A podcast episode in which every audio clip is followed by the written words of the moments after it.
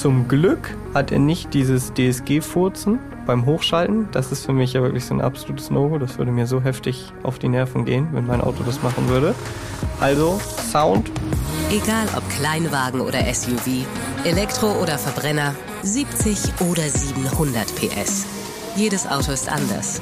Und wir fahren sie alle in Erst fahren, dann reden und damit Hallo von meiner Seite. Ich bin Jan und auch in Folge 57 bin ich nicht alleine, denn Peter ist auch dabei. Hallo Peter. Hier ist er. Hallo, liebe Zuhörerinnen und Zuhörer.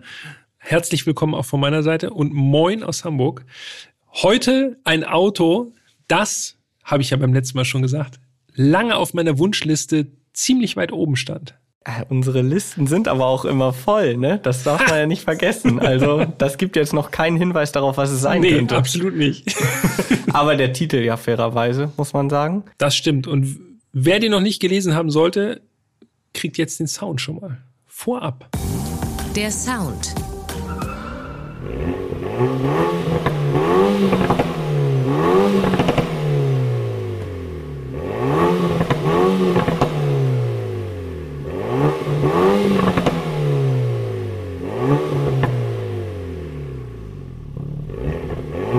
Knallfrösche. Es, ja, Knallfrösche.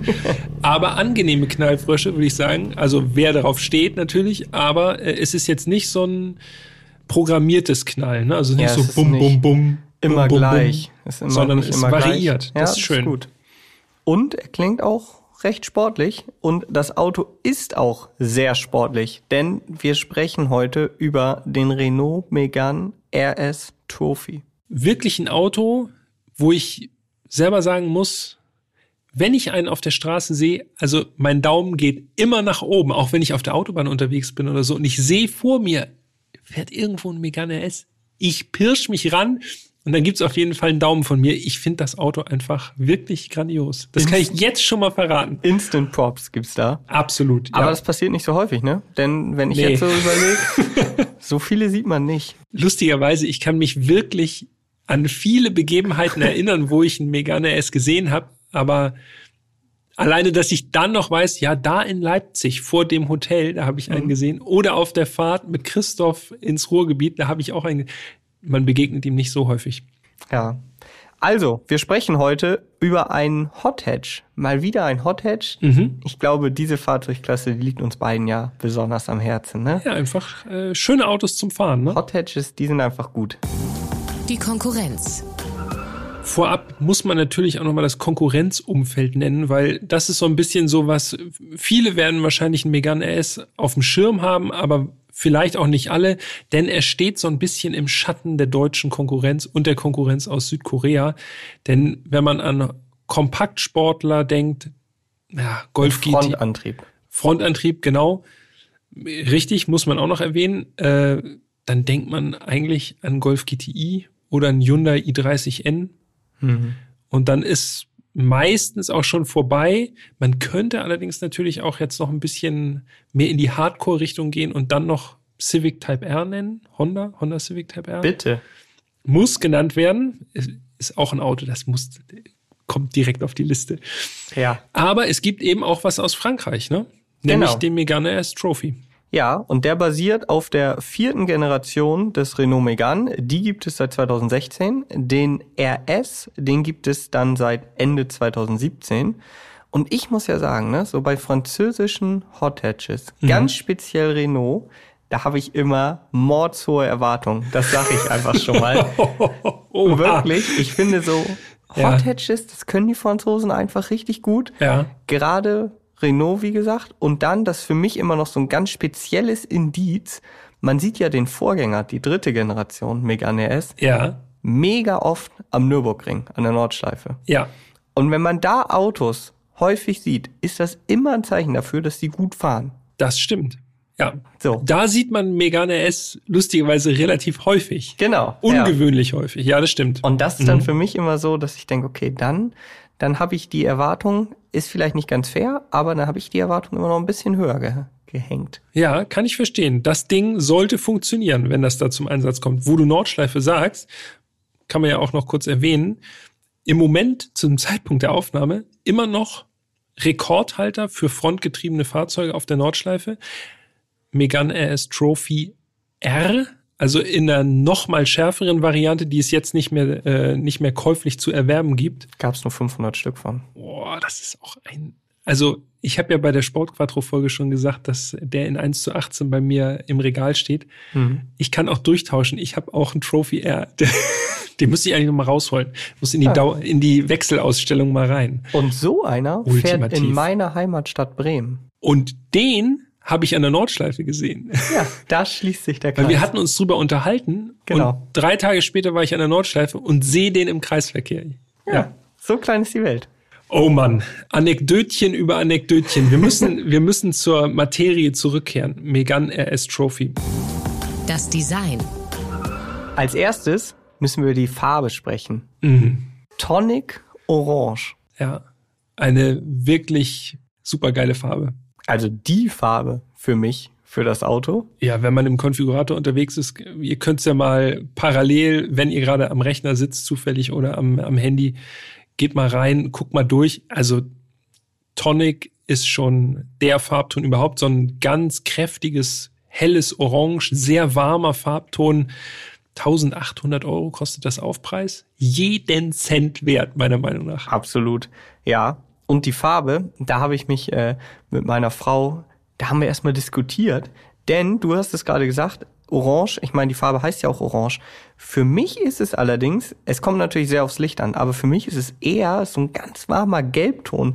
Bei Orange denke ich halt an so ein richtiges, so ein Gulf-Orange wie von Porsche. Mhm. Mm, ja, was ist es für euch? Schreibt uns das, denn äh, bei Instagram könnt ihr euch die Bilder reinziehen. Erst fahren, dann reden. Da haben wir ein paar Bilder äh, gemacht. Gut, ich muss dazu sagen, die Bilder, die ich da gemacht habe, die waren natürlich auch wirklich so bei untergehender Sonne. Weißt du, was wir machen?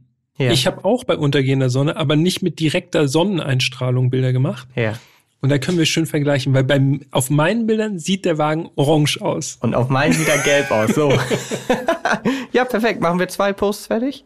Das machen wir, auf Und jeden Fall. Und dann könnt ihr mal sehen, wie krass, also da wurde jetzt nichts an den Farben groß verändert, äh, ja. wie krass diese Farbe halt äh, ja, was für unterschiedliche Nuancen die hat. Eine echt grandiose Farbe. Ich finde vor allem so auf so Autos, die so, ja, das klingt immer so doof, aber so muskulös sind. Also der ist ja schon von der Form her sehr bullig. Da kommen wir gleich noch drauf zu sprechen.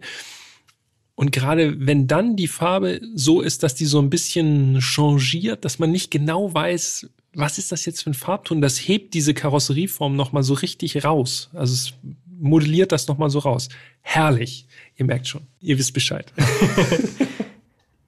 Die Felgen, das waren 19 Zoll Felgen und ich hatte ja, also ich habe ehrlich gesagt schon damit gerechnet, dass das Auto in dieser Farbe kommt. Ich habe es natürlich insgeheim auch gehofft. Mhm. Ich hatte ein bisschen Bedenken, dass das Auto mit diesen Felgen mit den roten Akzenten ja, so geliefert wird. Ja. Dann ist es wieder dieser bekannte McDonald's-Spec. Ja. Hat er nicht. Nee. Zum Glück. Glücklicherweise nicht. Weißt du, wie die Felge heißt? Ja, Fuji. Fuji? Fuji. Okay, also wie die Rennstrecke. Korrekt. Ja, und die hat keine roten Akzente gehabt, einfach Silber, fünf Doppelspeichen in Y-Form. Finde ich, ist eine super Felge. Ja, sieht gut aus. Sieht gut aus, ja. Und vor allen Dingen, was mich richtig überrascht hat, muss ich gleich sagen, als das Auto schon in der Tiefgarage stand, Semislicks. Dachte ich schon, krass. Ja. Renault meint's wirklich ernst. Also da waren Bridgestone Potenza S007 drauf, aber noch mit spezieller RS-Kennung. Genau, also dieses kleine RS-Logo, das habe ich auch extra fotografiert, weil ich das auch so cool fand. Nicht einfach nur irgendein Buchstabe oder so für genau. die Kennung, sondern wirklich das RS-Logo auf dem Reifen auch nochmal drauf. Ja. Das ist wirklich, das ist der richtige Anspruch, muss ja, ich sagen. Das ist der richtige ja. Spirit.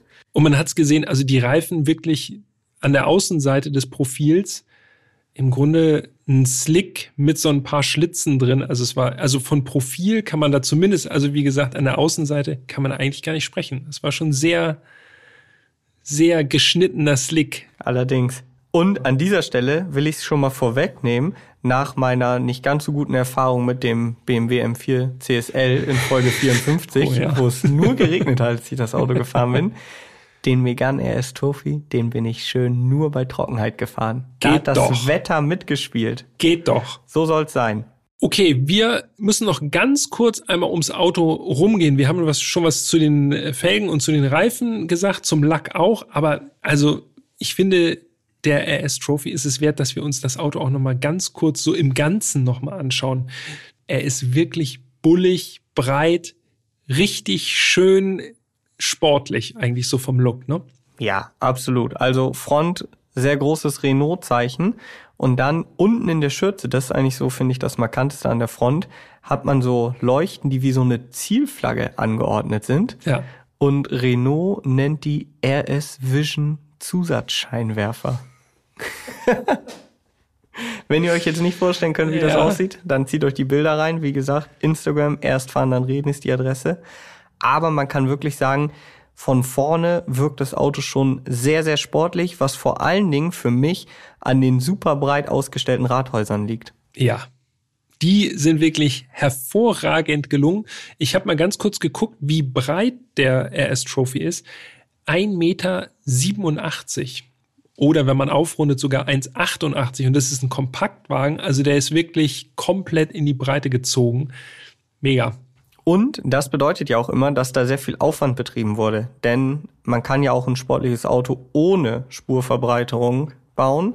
Korrekt, Aber da ja. sieht man schon, okay, da wurde nicht gespart. Das ist schon mal grundsätzlich gut. Genau, sehr sympathisch. Da wurde viel angefasst im Vergleich zum normalen Megan. Und die Kotflügel, die hast du schon erwähnt, aus Plastik. Jo, das stimmt. Das ist wirklich special. Also leicht natürlich, aber man kann wirklich rangehen. Also an seinen eigenen Megane RS Trophy und dann kann man richtig so die Kotflügel oder die Radhäuser so hin und her biegen, vorsichtig natürlich. Äh, das ist schon echt, das ist schon echt cool. Und was ich ja jetzt hier noch erwähnen muss, weil wir hier gerade sitzen, du hast hier ein Mini Megane RS mitgebracht, ne? ja. Von, äh, also ein Spielzeugauto im Maßstab 1 zu 63, steht hier ungewöhnlich so drauf. Und der hat sogar die gleiche Farbe. Ja, genau. Es ist äh, exakt das Auto, was auch bei uns war, im Maßstab 1 zu 1 sozusagen. Bis auf die Felgenfarbe, okay, da müssen wir drüber hinweg gucken, aber ja, habe ich ja als Anschauungsmaterial, damit ja, wir den auch wirklich immer hier vor Augen haben. Okay, gut, ich nehme das jetzt in die Hand. Okay, jetzt gucken wir uns nochmal das Profil an. Megane S Trophy ist übrigens immer ein Fünftürer, ne? Das müssen wir noch sagen.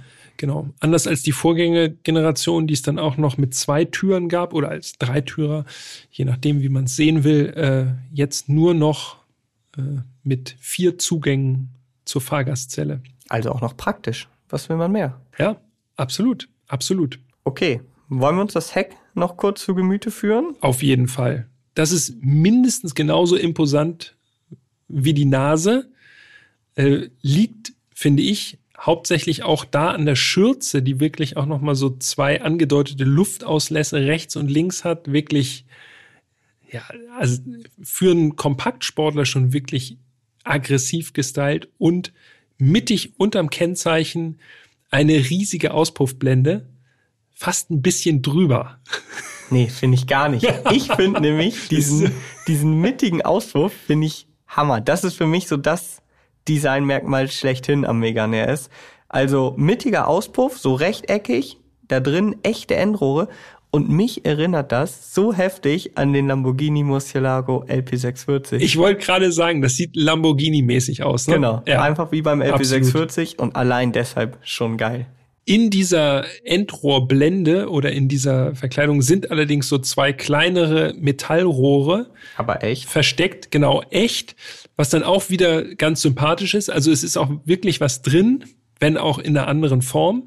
Und rechts und links von dieser Endrohrblende gibt so einen Diffusor und das ist nicht nur so aufgeklebt, sondern dieser Diffusor in der Schürze, der geht richtig weit rein. Das soll ja im Grunde so eine Art Tunnel sein, wo die Luft sich äh, beschleunigt und dann nach hinten rausgesaugt wird sozusagen. Und ich finde, man sieht diesem Diffusor hier an, dass der auch schon wirklich eine Funktion hat. Der geht so weit rein, wenn man mal so runtergeht in die Knie und mal so reinguckt. Also fast bis zur Hinterachse ist da wirklich Diffusor-Tunnel drin. Ja, also um es kurz zu machen, ich nehme dir das jetzt einfach vorweg, weil ich weiß, dass du das genauso siehst. Für mich ist der Megane RS einfach optisch der geilste Hot Hatch, den es aktuell gibt. Einfach 10 von 10. Richtig gut. Dem habe ich nichts hinzuzufügen. Der Innenraum. Und da muss ich jetzt ja erstmal äh, einen kleinen Downer bringen, denn so hoch meine Erwartungen an Renault Hot Hatches sind, desto, ja, oder ich will es nicht falsch Jetzt, ausdrücken. jetzt müssen wir hier die Diplomatie-Schublade aufmachen. Genau. Ich sag mal so, an Renault Innenräume sind meine Erwartungen nicht so hoch. Also da steht Renault bei mir echt nicht ganz oben auf der Liste. Das liegt daran, wir hatten viele Renault Dauertest, Captur, damit sind wir auch viel gefahren. Mhm. Kajar. Kajar. Und ich muss wirklich Talisman sagen, hatten wir auch Stimmt, mal. den Äh, Talisman. Talisman. Grand Tour, ne? Genau, als, als großen Kombi. Auch ein Ja. interessantes Auto. Aber ich muss Aber- wirklich sagen, die Innenräume fand ich alle nicht so geil. Also geht schon los mit dem Schlüssel. Da haben wir ja schon beim Oh. Alpine, bei der Ja. Alpine A110 aus Folge 18 drüber gesprochen. Also diese billige Plastikkarte, die geht wirklich gar nicht, muss man einfach sagen. Aber vielleicht konzentrieren wir uns erstmal auf die positiven Dinge im Innenraum, denn da gibt's auch einige. Ich würde sagen, wir sprechen als erstes über die Sitze. Denn Ja. die sind wirklich mega. Auf jeden Fall. Unser Fahrzeug hatte Recaro Sportsitze, die wirklich, muss ich sagen, mit zum Besten gehören, was ich, wo ich drauf gesessen habe, mit einer kleinen Einschränkung. Also Rückenbereich, Hüfte, wirklich exzellent. Sehen auch gut aus, muss man dazu noch sagen. Ne? Also es ist wirklich ein Special-Sitz. Nur bei mir war es so, dass die Oberschenkel so ein bisschen flatterig in der Luft hingen. Also da hätte ich mir ein bisschen mehr Unterstützung äh, gewünscht. Da gibt es andere Sitze, die da mehr bieten. Aber ich finde, alleine dieser Kontrast von diesem wirklich super sportlichen Sitz in diesem relativ gewöhnlichen Cockpit, das hat es schon ausgemacht. Ja, also ich fand die Sitze auch richtig, richtig gut. Das müssten, glaube ich, Sportster CS sein, die eben speziell dann mit äh, äh, RS-Logo in den Kopfstützen ausgeliefert wurden. Schwarzes Alcantara, rote Nähte, wirklich optisch richtig, richtig gelungen. Und man sitzt für einen Kompaktsportler, finde ich, super tief. Und das ist schon Ja. immer sehr, sehr wichtig. Gleichzeitig, ich bin auch längere Strecken damit gefahren, 200, 300 Kilometer am Stück, überhaupt keine Beschwerden. Das halten ja viele bei sportlichen Sitzen für nicht möglich. Genau. Aber äh, glaubt uns, also in vermeintlich bequemen Sitzen ist es manchmal deutlich anstrengender, längere Strecken zu fahren. Allerdings. Dazu passend gab es schwarze Gurte, Sicherheitsgurte, mit so einem ganz kleinen roten eingewebten Faden. Und das sind ja so Details. Ich weiß, das ist wieder mega nerdmäßig und jetzt sagen wahrscheinlich die 99% der Leute, ja, ist mir egal, was da für ein roter Faden drin ist. Aber Wie was der rote Faden? Darauf kommt's an. Eben.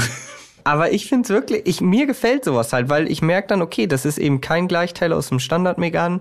Man hat sich Gedanken gemacht, das passt wieder, es ist nicht too much. Ich finde ja auch diese kleinen M-Farben zum Beispiel in den M-Gurten richtig geil. Also man merkt halt immer, Ja. dass es halt nicht einfach Standardware und das macht mir einfach schon eine große Freude. Gerade wenn es so ein, ich sag mal, gewöhnliches Auto vorher war, ne? Ja. Dass das, dass das, dass da, oh Mann, oh Mann, dass dann nochmal überarbeitet wurde. Das Lenkrad, ein Sportlenkrad, muss auch noch erwähnt werden, natürlich. Äh, unten leicht abgeflacht mit RS-Logo, also mit so einer gelben Doppelraute. Da habe ich mich allerdings gefragt, also sieht schick aus, finde ich. Oben und unten Alcantara, so in den Griffbereichen dann so perforiertes Leder. Habe hab ich mich gleich gefragt, weil, wieso denn bitte nur rechts und links Ist perforiertes Leder? Also ich will ganz, ich will ne? komplett Alcantara haben. Ja, genau. einfach. Ist ungewöhnlich. Wenn, dann hat man ja oftmals im Griffbereich Alcantara, aber oben und unten Alcantara und im Griffbereich dann Leder ist wahrscheinlich aufgrund der Abnutzung, weil Leder halt nicht so leicht abnutzt wie Alcantara. Aber ganz ehrlich, fuck it. Ja. Lieber komplett Alcantara. Absolut. Also wirklich so ein bisschen so ein Fragezeichen im Kopf gehabt, als ich das gesehen habe. Aber gut, äh, rote Mittenmarkierung oben ist schon äh, Rennsportmäßig, würde ich sagen.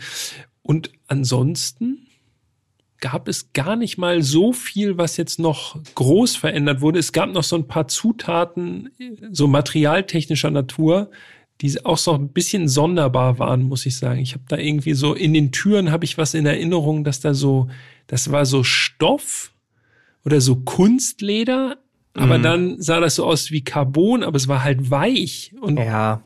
Ey, ganz ehrlich, ja, das lass das weg, Alcantara rein und gut ist. Ja, das ist dieses, wird ja gerne Carbonleder genannt. Ja, das gefällt mir auch nicht. Aber gut, da kann man drüber hinwegsehen. Allerdings eine Sache, eine wichtige Sache, wie ich finde, hast du noch äh, unterschlagen. Und zwar die Schaltwippen, denn die sind ja auch spezifisch beim RS. Mensch, selbstverständlich, ja. Und zwar sind das feststehende Schaltwippen, ziemlich groß und wir haben ja schon öfter äh, an dieser Stelle drüber gesprochen. Ist ja so eine Grundsatzfrage, ne? Also ja.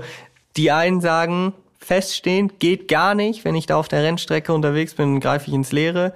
Die anderen sagen, feststehend ist genau das, was sie brauchen, weil ja. die schön groß sind. Ich kann auf jeden Fall sagen, ich fand feststehend super. Ja, ich bin Team feststehend, ganz eindeutig. Also ich finde, das ist einfach näher am Rennsport dran, für mich jetzt gefühlt. Ne? Ja. Aber ja, ich, also funktionstechnisch gab es da keine, keine großen Hindernisse. Also ich kann ja schon mal vorwegnehmen, auf der Landstraße sind wir, du ja wahrscheinlich auch nicht, ganz langsam gefahren und trotzdem habe ich da jetzt nie ins Leere gegriffen. Die Wippen sind schwarz, aber man merkt trotzdem, dass sie aus Alu sind. Also es ist irgendwie doch was Metallisches, wenn man so mit dem Fingernagel mal so bing, bing, bing macht. Ja. Und es sind kleine Logos dran, plus minus, in Rot. Und wenn man da ganz genau hinguckt, dann ist hätte ich mir da so eine gefräste Lösung, hätte mir besser gefallen, denn das war wirklich so ein bisschen so, als hätte einer mit einer Schablone und einem Pinsel was draufgemalt. Ja, jetzt bist du aber auch wirklich super picky. Geschenkt. Ja, ich wollte sagen, also wir reden ja auch über ein Auto, was keine 200.000 Euro kostet, so dann würde ich auch sagen, ja, da hätte ich mir jetzt auch noch was gefräst. Ich bin ja schon froh, um ehrlich zu sein, dass die aus Alu sind. Oftmals ist es dann ja einfach ja. nur so eine Legierung drauf, das soll aussehen wie Metall, ist ja, aber genau, kein so Metall. vulkanisiert, ne? Ja, ja, das gefällt mir zum Beispiel Beispiel gar nicht. Von daher, über diese Kleinigkeit, und wenn ich das schon sag, ja, ehrlich drüber, gesagt, wundere ich mich gerade ein ja, bisschen. Das ist ja vertauschte ich, Welt hier. Kann ich drüber hinwegschauen. Ich, ich gucke da sowieso drüber hinweg, weil der eh einen ganz großen Platz in meinem Herzen hat.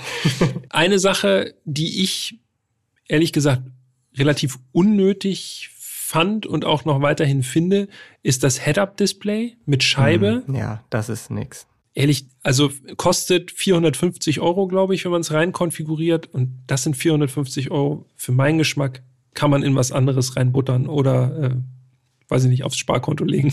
Ja, also grundsätzlich bin ich großer Freund von Head-Up-Displays. Ich mag das einfach. Es hilft mir. Ich finde es einfach angenehm. Aber die müssen halt gut sein. Und mit gut meine ich, die müssen schon auf die Scheibe projiziert werden und nicht auf so eine Plastikscheibe. Das ist einfach so eine billige Lösung. Da würde ich es auch auf jeden Fall weglassen.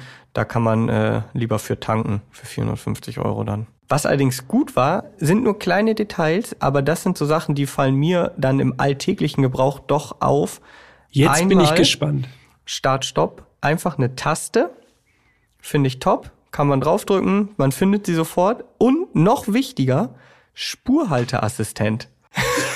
Spurhalteassistent, auch eine Taste, einfach daneben. Und Peter dreht jetzt hier seinen Ich drehe den Monitor. Laptop. Lies mal, was da steht. Siehst ja, du das? Knopf. Knopf. Knopf. ja.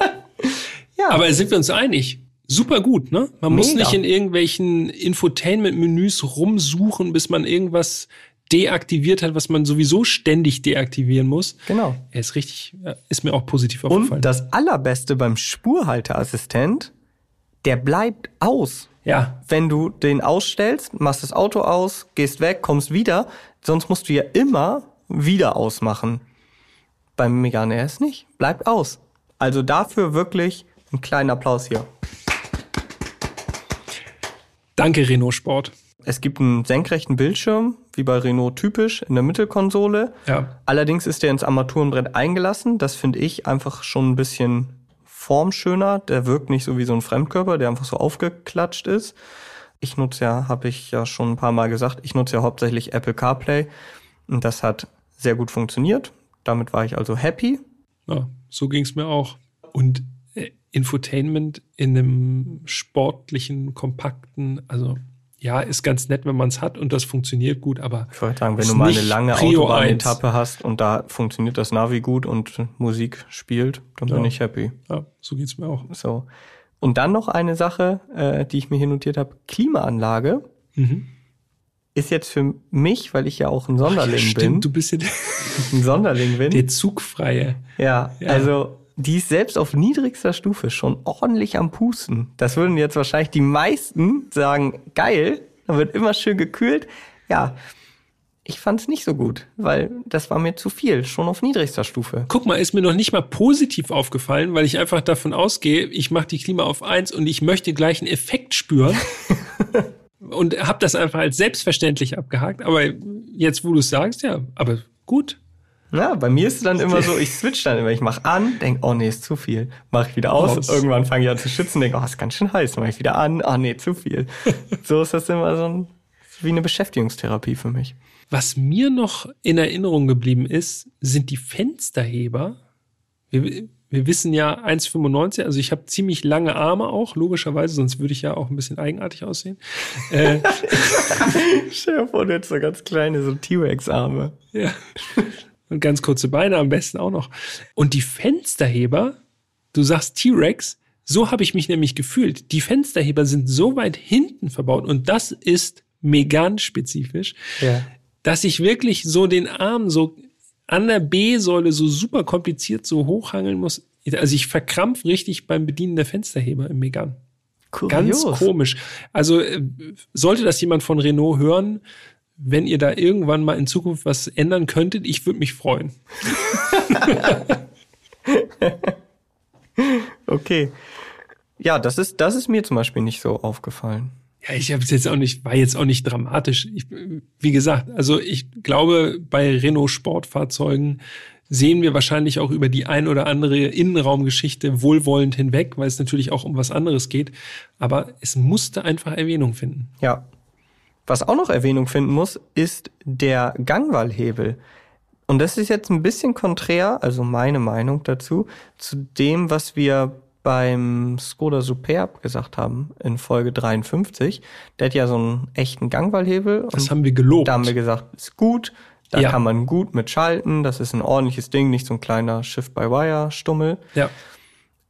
Und jetzt komme ich um die Ecke und sage beim Renault Megane RS, der hat auch einen echten Schaltknopf, also einen echten Gangwallhebel, denn Mhm. dieses Auto gibt es mittlerweile, muss man dazu sagen, nur noch mit Doppelkupplungsgetriebe. Ja. Da kommen wir gleich nochmal zu. Und das ist so ein richtiger Oschi. Und irgendwie, finde ich, passt das gar nicht. Der wirkt so null sportlich. Der sieht aus wie so ein Fremdkörper in diesem Auto. Ja, ist mir ehrlich gesagt nicht so aufgefallen. Ich finde im Gegenteil, wahrscheinlich haben sie den Oschi beibehalten, weil du natürlich dann auch nicht nur an den Schaltwippen schalten kannst, auch sondern auch manuell am Gangwallhebel.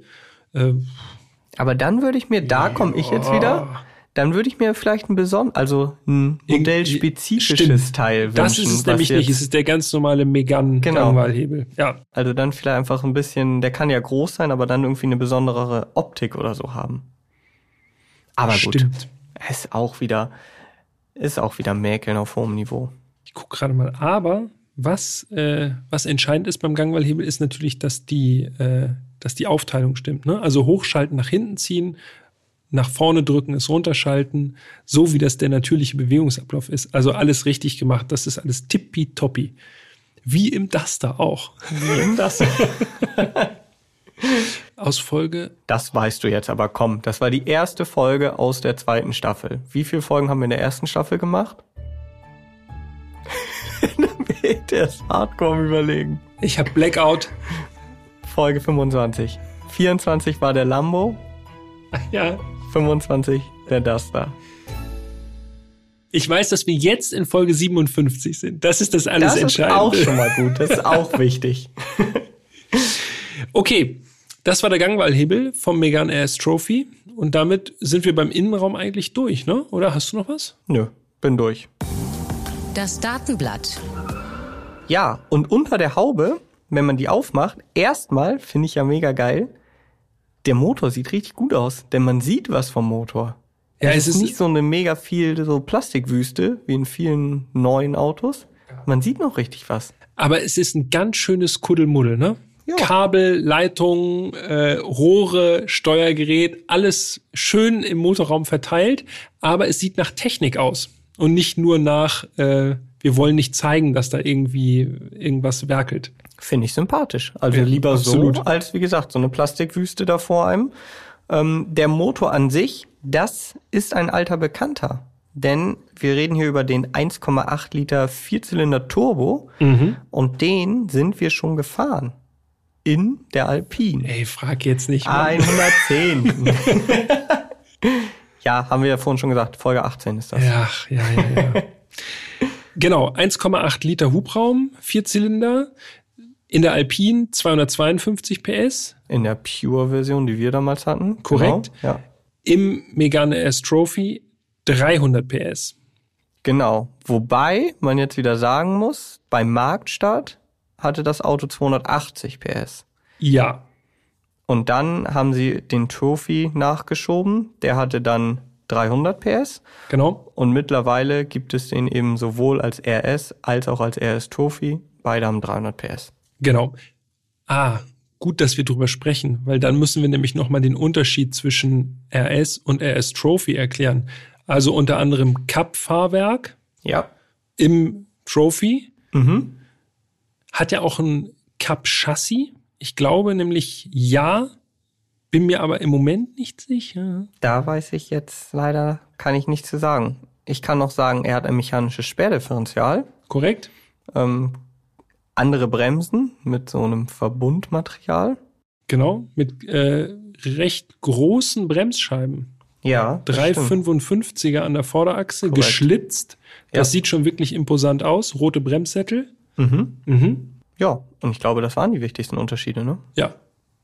Genau. Genau. Aber damit haben wir das schon mal geklärt. Also Leistung 300 PS, 420 Newtonmeter Drehmoment, Vorderradantrieb Mhm.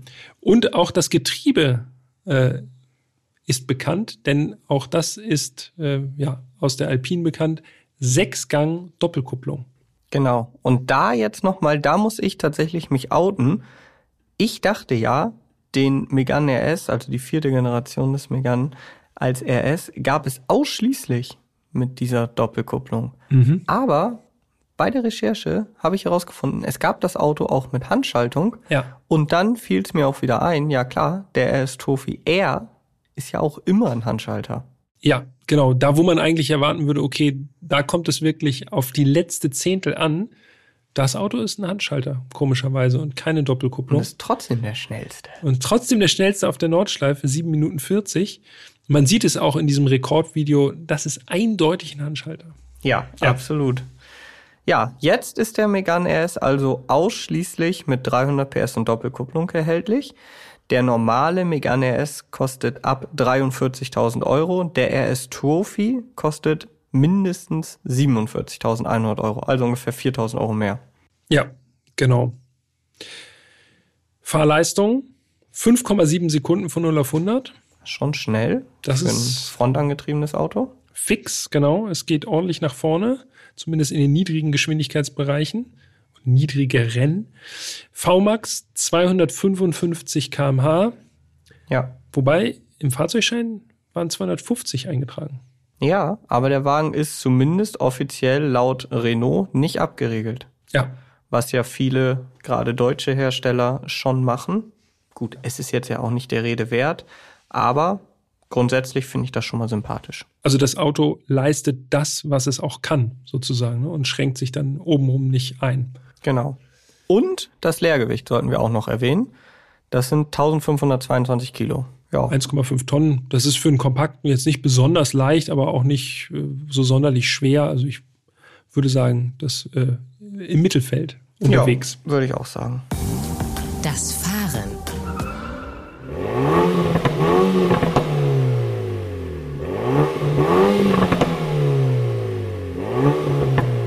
Mir gefällt der Sound richtig gut, hat eben so leichtes Knallen, Pops und Bangs, wie die Amerikaner zu sagen pflegen. Allerdings nur in den sportlicheren Fahrmodi. Er Das kann ja auch auch okay. leise. Ja. Das ist okay, so kann man es sich eben aussuchen. Zum Glück hat er nicht dieses DSG-Furzen beim Hochschalten. Das ist für mich ja wirklich so ein absolutes No-Go. Das würde mir so heftig auf die Nerven gehen, wenn mein Auto das machen würde. Also, Sound würde ich sagen, Haken dran, gut. Dann sind wir oder bin ich losgefahren aus der Tiefgarage raus und habe relativ schnell gemerkt, okay, der Wagen ist hart. Mhm. Also schon auf den ersten Metern ja. merkt man, okay, hm, Cup-Fahrwerk bedeutet scheinbar hart. Die Bereifung, wir haben schon drüber gesprochen, also wirklich diese Semi-Slicks bedeutet klebrig. Das habe ich nämlich gehört, als du losgefahren bist ja. in der Tiefgarage. Das hat richtig so so geschmatzt beim Losfahren. Also die sind wirklich, das ist eine Mischung, gerade in der Tiefgarage, wo es natürlich jetzt auch sehr glatter Boden ist und jetzt nicht Asphalt. Da hört man richtig, wie viel Grip diese Reifen haben. Ja, und ich bin dann erstmal aus der Stadt raus, tatsächlich auf die Autobahn, also nicht unbedingt das Revier des äh, Megan RS Trophy, aber ich musste da halt hinfahren, weil ich nach Bremen fahren musste. Also das geht am besten über die Autobahn. Und da muss ich tatsächlich sagen, erster Kickdown, Auto war dann warm, war ich ein bisschen enttäuscht. Also, ja, 300 PS. Wir haben übrigens vier Fahrmodi, das haben wir, glaube ich, noch gar nicht gesagt, ne? Nee, haben wir noch nicht gesagt. Ja, also es gibt vier Fahrmodi beim Megane RS. Ja, also MySense, das ist so das, was man selber einstellen kann. Sport, Race und Safe. Ja. Das sind die Fahrmodi, die es gibt. Ja, und ich bin also auf die Autobahn draufgefahren, ersten Kickdown. Klar, das Auto war zügig, aber irgendwie hatte ich das Gefühl, so wie 300 PS fühlte sich das für mich nicht an. Ich finde auch oben raus so ab 200, 210 wird so ein bisschen dünn mit dem Vortrieb. Da mhm. quält er sich so ein bisschen. Ja. Topspeed habe ich dann auch getestet. 259 laut Tacho. Oh. Ich habe es nur auf 2,57 gebracht. Wie hast du das gemacht? Rückenwind. Ich habe mich ganz leicht gemacht. Achso, okay. Aber da hätte ich zum Beispiel auch gedacht, dass ein bisschen mehr geht. Also wenn er mit 2,55 angegeben ist, Tacho nur 4 drüber. Und subjektiv, ich kann das vergleichen, weil ich das Auto ziemlich lange gefahren bin, Honda Civic Type R. Mhm. Subjektiv geht der Civic Type R besser. Mhm. Und der Tacho Würde ich aus der das. Erinnerung auch sagen. So, ja. der Tacho damals, der ging deutlich über 270. Da muss ich wirklich sagen, so Autobahn, ja, wie gesagt, jetzt sagen wahrscheinlich die Renault Megane RS Trophy-Fahrer, ja, aber was hast du da auch gemacht? Du was, musst ja genau. auf die Rennstrecke, ja. Auf, zumindest auf die Landstraße. Habe ich dann auch gemacht. Und da kann ich tatsächlich sagen, fühlte sich das Auto viel, viel besser an. Hatte sich, da hat er sich wohlgefühlt. Das kann ich äh, soweit bestätigen, ja. Ja, also ähm, was mich tatsächlich sehr überrascht hat, trotz Vorderradantrieb eigentlich kaum Traktionsprobleme. Also du kannst wirklich aus dem Stand Vollgas geben und die Räder drehen nur ganz kurz durch, aber dann zieht der wirklich ordentlich durch. Kein Stempeln, so dieses, wenn ja. die Vorderachse halt mhm. anfängt zu hüpfen. Das haben ja frontangetriebene Autos ganz gerne, hat er überhaupt nicht. Was er allerdings hat, und das nicht zu knapp, Antriebseinflüsse in der Lenkung. Ja, das stimmt. Das ist mir tatsächlich auch als erstes aufgefallen, wenn man mal so ein bisschen aus der Stadt rausfährt und so die ersten Kurven nimmt. Ey, Junge, Junge, das ist wirklich am Kurvenausgang ein wilder Ritt. Und zwar auch, wenn die Reifen schon relativ warm sind. Ne? Also es ist nicht so ein Ding, das Reifen kalt und dann äh, hat er keinen Grip oder so. Also es ist wirklich da ruppt es ordentlich im Lenkrad. Ja, der, der geht so schön rechts, links, der will überall hin, nur nicht so ja. richtig geradeaus.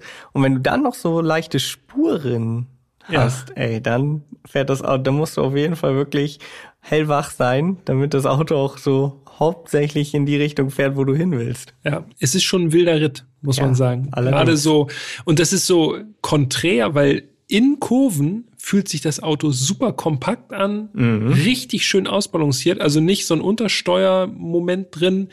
Äh, wenn man so ein bisschen vom Gas geht, dann lenkt das Heck auch recht willig mit. So, also es ist wirklich einfach in der Kurve an sich fährt sich der Megane S Trophy wirklich super gut. Und dann am Kurvenausgang denkt man schon, oha, und jetzt, und jetzt wieder ans Gas gehen. Genau. dann weiß man schon, oh. Aber es hat natürlich auch viel Charakter. Ne? Es hat mich wirklich so ein bisschen an die Alpine erinnert, wo wir auch ein bisschen geteilter Meinung waren. Mhm. Ich fand das halt mega genial, dass das Auto so lebendig ist und so richtig viel vermittelt und auch so ein Geschwindigkeitsgefühl gibt. Das zum Teil auch subjektiv ist, so dass man denkt, boah, ja, das war, das war jetzt eine Kurve, das hat richtig Spaß gemacht, aber es war jetzt gar nicht so wild im Endeffekt. Ja, da gebe ich dir komplett recht. Also muss ich auch sagen, allerdings konträr zur Alpine hat mir hier das Fahrwerk viel besser gefallen, weil mhm. die Alpine war mir persönlich ja so ein bisschen zu soft, hatte ich ja schon gesagt. Ja. Ähm, das hier beim Megane S Trophy komplett andere Welt. Also der, wie du schon gesagt hast, in der Kurve hammermäßig. Dazu muss man allerdings auch sagen, der Wagen hat Control. Ja. Hinterachslenkung. Ja. Und die spürt man, finde ich, vor allen Dingen so bei ganz engen Kurven. Da merkst du richtig, wie das, das Auto dann richtig willig einlenkt. Ich fand sowieso die Lenkung richtig gut. Also super direkt. Hat ja. mir mega gut gefallen. Lenkung richtig, richtig gut. Und auf der Landstraße, wenn es nicht zu wild wird, ist auch das Fahrwerk dann in seinem Element. Also wo man vielleicht hier in der Stadt noch sagt, oh, muss der jetzt so hart sein? Wenn die Landstraße, ich sag mal, einen vernünftigen Belag hat, dann macht das alle, dann funktioniert das alles gut zusammen. Ja, es ist so ein bisschen so, dass die erst so richtig ans Arbeiten kommt, wenn man ein bisschen zügiger um Kurven fährt. Und es kann ruhig auch ein bisschen wellig sein. Also es ist jetzt nicht unbedingt äh, nur auf Pott-Ebener Straße gut, sondern das ist also klassisch französisch, so habe ich das jedenfalls empfunden. Äh, der Kollege Christian und ich, wir sind äh, zusammen eine Runde gefahren und sind auch Landstraßen gefahren, die schon eher so Rallye-Charakter hatten. Da arbeitet das Fahrwerk richtig, richtig gut und dann merkt man von dieser Härte auch gar nichts mehr. Dann ist es ein bisschen gefordert und dann fühlt es sich eigentlich erst so richtig wohl. Ich glaube, da sind wir uns einig. Auf der Landstraße das Ding richtig Spaß gemacht.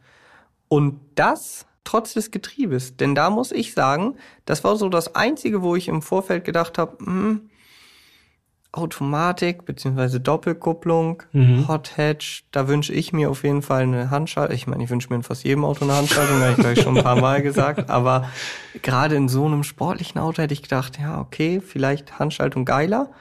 Aber das Getriebe, das ist richtig gut. Also das schaltet ziemlich sportlich. Im Sportmodus schaltet automatisch hoch. Im Race-Modus geht sogar bis in den Begrenzer. Ja. Hält auch die Gänge im manuellen Modus vor allem. Das genau. ist auch äh, sehr sympathisch, wie immer.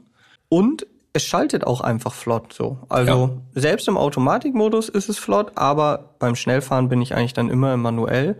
Und da hat's wirklich richtig Spaß gemacht. Also ich muss wirklich sagen, ich habe da jetzt keine Handschaltung vermisst.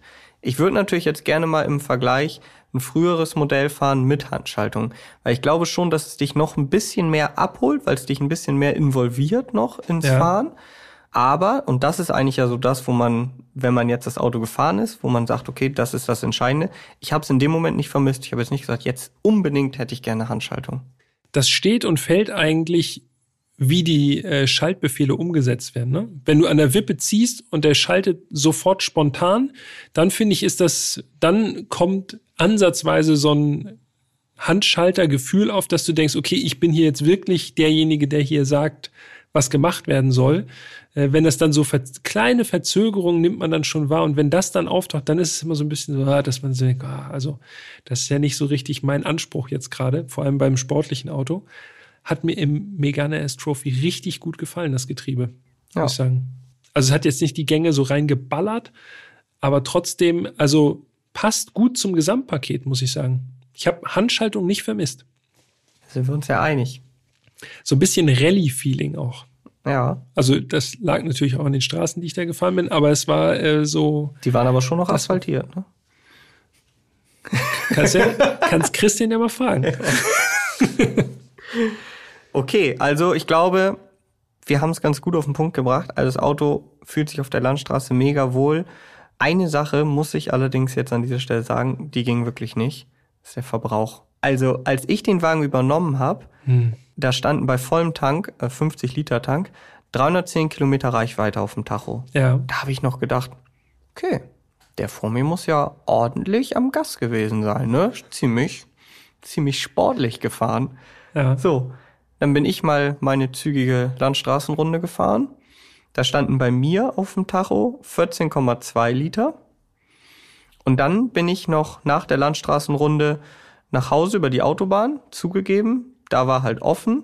Dann fahre ich halt auch schnell, wenn das der Verkehr zulässt, ja. so. Also viel Vollgas. Ich kam an mit einem Durchschnittsverbrauch von 17 Liter. Und das bei einem 300 PS Auto, ne? Also wir reden jetzt nicht über ein 600 PS Auto. Zum Vergleich, das habe ich nämlich extra rausgesucht. Ich habe es extra rausgesucht. Ich bin mit dem Porsche 911 GT3 992 eine, eigentlich, ich würde fast sagen, eine identische Runde gefahren. Von der Distanz her, Landstraße, erst viel Landstraße, Ja. dann Autobahn, mit dem eben auch teilweise über 300. Der hat am Ende angezeigt 16,1. Ein Auto mit 510 PS. Ja, und Sauger, ne? Muss man ja Genau. auch noch dazu sagen. Also da sagt man ja sonst auch gerne, okay, da fließt was durch durch den Sauger. Ja, ich bin äh, auf einen Durchschnittsverbrauch von 14,7 Liter gekommen. Und du bist eigentlich Sparpeter. Ich bin der Sparpeter. Guten Tag. äh, im- beim Megane S Trophy habe ich allerdings jetzt auch eine Ausnahme gemacht. Da bin ich jetzt nicht sparsam gefahren. Das muss man dazu sagen.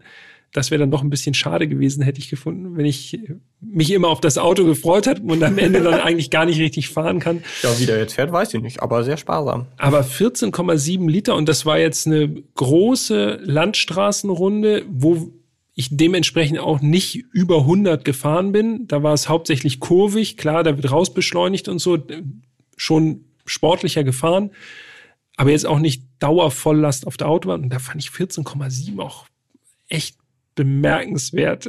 Also ist schon echt viel. Das ist heftig, ne? Vor allen Dingen, wenn man jetzt, also erstmal finde ich es extrem bemerkenswert, wie nah wir beieinander sind. Ja, Also 14,7 du, 14,2 ich jetzt rein Landstraße. ja. So, das heißt, da sind wir wirklich scheinbar ja schon echt ähnlich gefahren. Angegeben, und das ist eigentlich wirklich der Downer an der ganzen Geschichte, ist der Megane Trophy mit 8,1 Liter im kombinierten Verbrauch. Ja, Und davon waren wir ja nun wirklich nicht ein bisschen entfernt, sondern meilenweit. ja. Also ich hatte es tatsächlich, da habe ich noch ein Bild von gemacht, äh, äh, nach der Landstraßenrunde, dreiviertel Tank, ne? Mhm. 170 Kilometer Reichweite. Das siehst du auch nicht alle Tage. Nee, das ist, äh, ja. Es ist eben ein Auto, wo man sagen muss, entweder man will das oder man greift zu was anderem. Ja, das stimmt. Dafür hatte ich noch äh, gleich zwei witzige Begegnungen mit diesem Auto. Ja. Einmal auf der Autobahn tatsächlich, äh, Baustelle. Dann war die Baustelle vorbei, hinter mir, neuer RS3. Mhm. 400 PS, also 100 PS mehr. Ja, der ist schneller. Baustelle ist vorbei, kein Tempolimit, ich gebe Vollgas, er auch. Er war maximal nervös, direkt Lichthupe. also er wollte auf jeden Fall jetzt instant vorbei, wollte zeigen, dass sein Auto noch schneller ist als meins. War aber blöd, weil auf der mittleren Spur war halt die ganze Zeit Verkehr. Also bin ich halt Vollgas durchgezogen so und er halt hinten dran. Wie gesagt, er hätte durchaus schneller gekonnt, keine Frage. Aber dann so bei 2,50, da lichtete sich dann der Verkehr, konnte ich halt rechts rüber oder auf Ja. die Mitte. Viel mehr wäre ja eh nicht gegangen bei mir. Da hat er dann plötzlich, ist er neben mir dann ganz langsam, wo hat noch Daumen hoch gemacht, hat er sich dann scheinbar doch gefreut, wie schnell das Auto fährt. Tja, Also, vielleicht hat er auch einfach nicht damit gerechnet, dass der immerhin so mitzieht, der Renault. So, also der fand das Auto zumindest, glaube ich, nicht kacke. Und ich wurde allgemein ziemlich häufig auf das Auto angesprochen. Ich denke mal, das liegt vor allen Dingen an der Farbe. Aber ich hatte noch eine sehr witzige äh, Begegnung beim italienischen Großhandel, okay. wo man jetzt ja auch nicht unbedingt vermuten würde, dass sie da ein französisches Auto feiern. Stand da, gerade ausgestiegen, kommen zwei Mitarbeiter raus und sagen, oh, das ist ja ein geiles Auto, den sieht man ja nicht so häufig. Und die Farbe. Exakt. Ja, Genau. ge- unser Reden. Ja. Ja. Und man sollte ihn häufiger sehen. Ich hatte auch äh, direkt die erste Begegnung. Ich saß maximal zwei Minuten im Auto drin. Da ist was passiert bei unserer Tiefgaragenausfahrt. Ich fahr hoch, komm oben an, die Schranke geht auf. Da steht original, also es ist kein Spaß jetzt, da steht ein Typ da mit einem, ich glaube mit einem Porsche 924, so ein jüngerer Typ. Guckt mich an, also wirklich mit großen Augen und hält mich an und sagt, ey, Megane S Trophy, wie genial. Und die Sitze mit den guten Sitzen. Ich so, okay, ich komme gerade aus der Tiefgarage, da spricht mich direkt jemand an. Also ich glaube, dieses Fahrzeug, das ist in Fachkreisen doch sehr, sehr beliebt. Also wer es kennt, der schätzt das auch. Ja, das ist wirklich, das ist wirklich ein Auto für Kenner, ne? Und das ist halt auch kein so ein Auto, was man sich kauft, um damit irgendwie laut durch die Stadt zu fahren, um zu zeigen, hier, so, guck mich an. Ja, Das ist wirklich ein Auto, das kauft man sich, weil man Bock hat auf Fahren. Ja, und weil man Bock hat auf Megan RS Trophy. Genau. Das ist so, dann gibt es eben nur diesen einen einfach. Das Fazit. Für mich oder auch für uns beide haben wir ja schon festgestellt, optisch der geilste Hot Hatch. Also geht ja. keiner mit. Definitiv. Mir persönlich macht das Auto auch wirklich viel mehr Spaß als beispielsweise ein Golf GTI Clubsport, selbst als die Allrad angetriebene Fraktion. Also ich finde den auch spaßiger als ein Golf Air oder ein Audi S3. Ja. So vom Spaßfaktor her. Ja, wenn ich es mir jetzt aussuchen könnte, würde ich einfach gerne mal eine Handschaltung im Vergleich fahren. Aber bei dem Auto kann ich mich tatsächlich auch richtig gut mit der, mit der Automatik anfreunden. Die einzigen Punkte, die jetzt bei mir so hängen geblieben sind, die nicht so geil waren, Verbrauch, der mhm. war wirklich heavy, heavy. Und Testwagenpreis knapp 52.000 Euro. Das scheppert schon ordentlich. Ist jetzt auch nicht so günstig. Wenn man mal guckt, Golf GTI Clubsport hat auch 300 PS, so bummelig 45.000 Euro. Mhm. Aber also gesagt, der Megan, aber der Megan ist Megan einfach da, spezieller. Da damit, äh, damit nehmen. hast du auf jeden Fall was, was Leuten, die sich auskennen, auffällt und womit du auf jeden Fall ein lebendigeres Auto hast, wo, wo du wahrscheinlich ein bisschen mehr involviert bist. Ich muss aber sagen, na, unterm Strich nur aus Fahraspekt. Ja. Ist der Civic Type R für mich noch drüber ich fand den Civic Type R, den Honda Civic Type R, der hat mir so einen unfassbaren Spaß gemacht, weil er eben auch eine Handschaltung hat, eine richtig geile Handschaltung. Super knackige Schaltung, ja. Genau. Mhm. Da finde ich halt nur die Optik Maximum drüber, ne? Also das muss ich sagen. Geht mir, geht mir ähnlich. Ich habe beim Civic Type R, also nicht der ganz aktuelle, sondern die Vorgänger, Vorgängergeneration, da habe ich gedacht, das ist wirklich, lenkt auch ein wie, wie der 911 GT3, so in diesem ja. R-Modus. Äh, wirklich unvergleichlich. Aber Gesamtpaket muss ich immer noch sagen, wenn das Geld jetzt keine Rolle spielt, Megan. Ja, da müsste ich nochmal in mich doch, gehen. Da also ich würde glaube, ich jedes ja, Mal die Garage aufmachen und würde denken, mm, oh ja. Ja, ich glaube, du hast recht. Das Gesamtpaket macht es am Ende aus, aber ich kann mich halt nicht lösen. Aus Fahrersicht es ist doch der Civic. Und dann, wenn ich drin sitze, sehe ich auch nicht, wie er aussieht. Das ist mir dann ja auch egal. Aber wir müssen doch mal den Civic fahren, den neuen. Es gibt ja jetzt einen ganz es, genau, neuen. es gibt den komplett neuen, ja. Den stimmt. müssen wir noch mal fahren. Und dann, dann fällen wir wirklich ein abschließendes Urteil. Okay, alles klar. Shootout zwischen Megane S Trophy und Civic Type R, dem neuen. Ja. Ja, aber ich bin, ich bin dabei. Ja, machen wir, machen wir. Aber ich glaube, man merkt, das Auto hat uns nachhaltig beeindruckt. Jetzt natürlich an dich die Frage, nachdem er so lange so weit oben auf deiner Liste stand, äh, Stichwort Never Meet Your Heroes, was sagst du? Äh, Erwartungen erfüllt. Ich bin nicht davon ausgegangen, dass sich das Auto super effizient fährt, also so mhm. wie ein GTI Clubsport beispielsweise. Ich bin noch nicht davon ausgegangen, dass der jetzt super bequem ist oder so eine Spreizung aufweist. Von daher für mich wirklich Erwartungen erfüllt. Innenraum, Materialauswahl und so haben wir drüber gesprochen. Schwamm drüber, ist mir egal. Also von daher, das Auto funktioniert, ist eine wirklich heftige Fahrmaschine, macht auf der Landstraße wirklich einen unglaublichen Spaß und es hat Charakter. Und das ist eigentlich das, was für mich hängen bleibt. Es, der ist eben nicht so glatt gelutscht, dass der einfach perfekt fährt, sondern er fährt so, dass man aussteigt und denkt, wow, was eine Fahrt, ey. ja, ja, das passt eigentlich perfekt. Dazu will ich eigentlich gar nicht viel mehr sagen. Aber was mich auf jeden Fall noch interessiert, wie seht ihr das? Was sagt ihr von den aktuell erhältlichen Hot Hatches? Welches ist da euer Favorit? Schreibt uns gerne podcast.autobild.de, das ist die Adresse. Ich bin schon gespannt. Da wird es bestimmt einige Fans geben, die sagen, ja, aber hier der GTI oder der i30N, der ist da bin ich mir dem sicher. und dem Grund doch eigentlich viel geiler. Ja. Aber auch die Renault-Fans sind natürlich jetzt hier dazu, äh, oder die rufe ich dazu auf, dass sie dann uns schreiben und sagen, Megane S, das ist schon das Ding. Ja, und warum für euch? Das wäre natürlich auch interessant zu wissen. Was, was macht ein Megan RS für euch so speziell und warum schätzt ihr ihn so respektive Golf GTI i30N Type R? Korrekt. Puh. Ja, war wieder, erstmal einen Schluck Wasser. War wieder eine wilde Fahrt, ne? Ja, hat Spaß gemacht. Gut. Folge 57. Machen wir einen Haken dran. Jo. Schade, wir hätten noch eine Runde fahren können, aber na gut. Wir machen einen Haken dran. Nächstes Mal, oh, lass mich mal kurz nachdenken, was gibt's denn beim nächsten Mal? Nächstes Mal wird's elektrisch. Ja, stimmt. Auch eine krasse Farbe übrigens. Stimmt.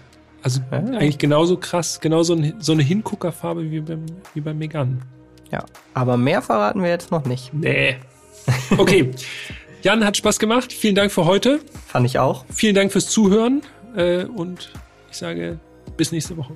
Ja, danke auch von meiner Seite. Wir hören uns nächste Woche. Macht's gut.